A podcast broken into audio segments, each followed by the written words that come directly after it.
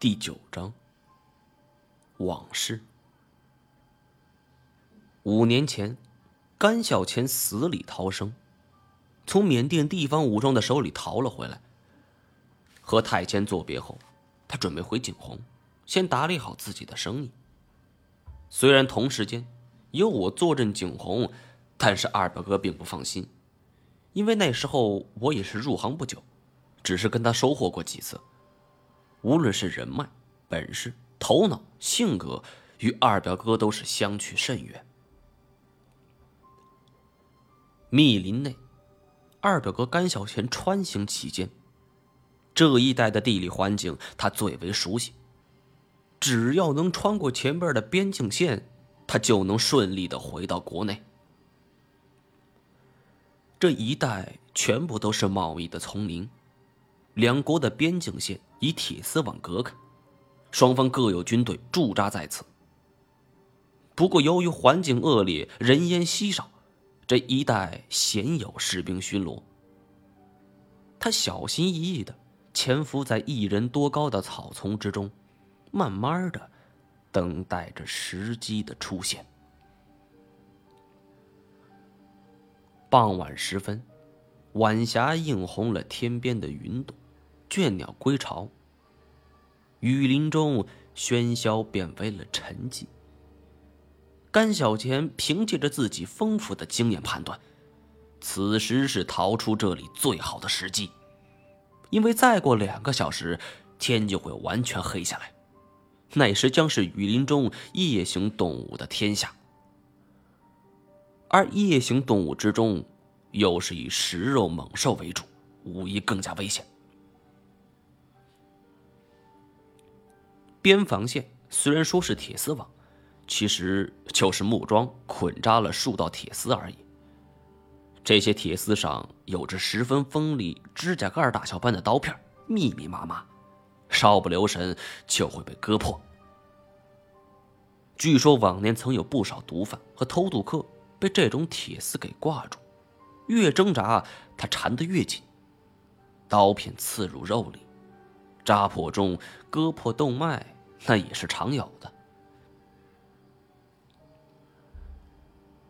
甘小钱密切的观察着四周环境，他搬来一棵粗壮的树枝，一端放在地上，另一端压在铁丝网上。然后找来一块足够大的石头，将树枝压住。很快，坚韧的铁丝网出现了一个空隙。他上前试了试，似乎是可行的。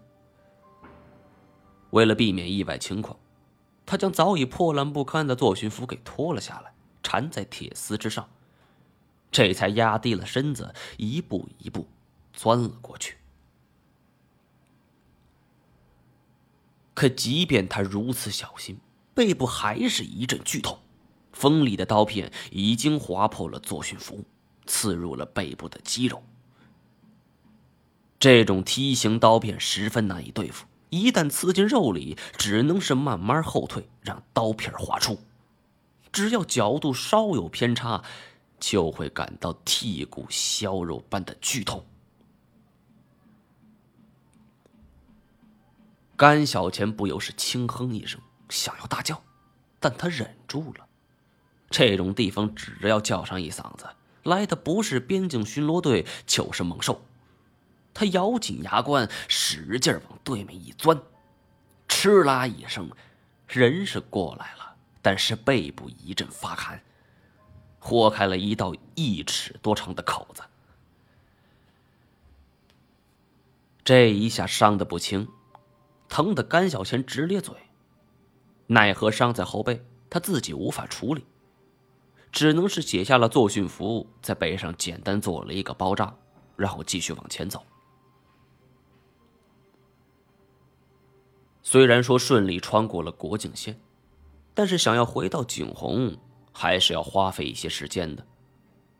何况在缅甸的时候，被拿毒枭的人给毒打了一顿，此时身上是旧伤未愈，又添新伤。连续几天的水米未进，无论是精神还是体力，都得到了极大的消耗。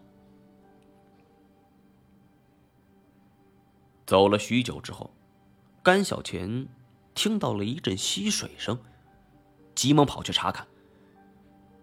前边是一条溪水流过，他看水中有鱼，欣喜之下先捧水喝了几大口，然后才用竹子简单做了一个捕鱼的工具。这一带鲜有人迹，水中的鱼也不甚精明。不过两个小时，竹筒内已经捉了三五条鱼了。因为身上没有生火的工具，甘小钱干脆生吃。正在大快朵颐之间的时候，溪水对面的丛林内传来了呼救声。甘小钱听罢，是抬起胳膊擦了擦嘴，淌着溪水，奔着声音的方向就跑了过去。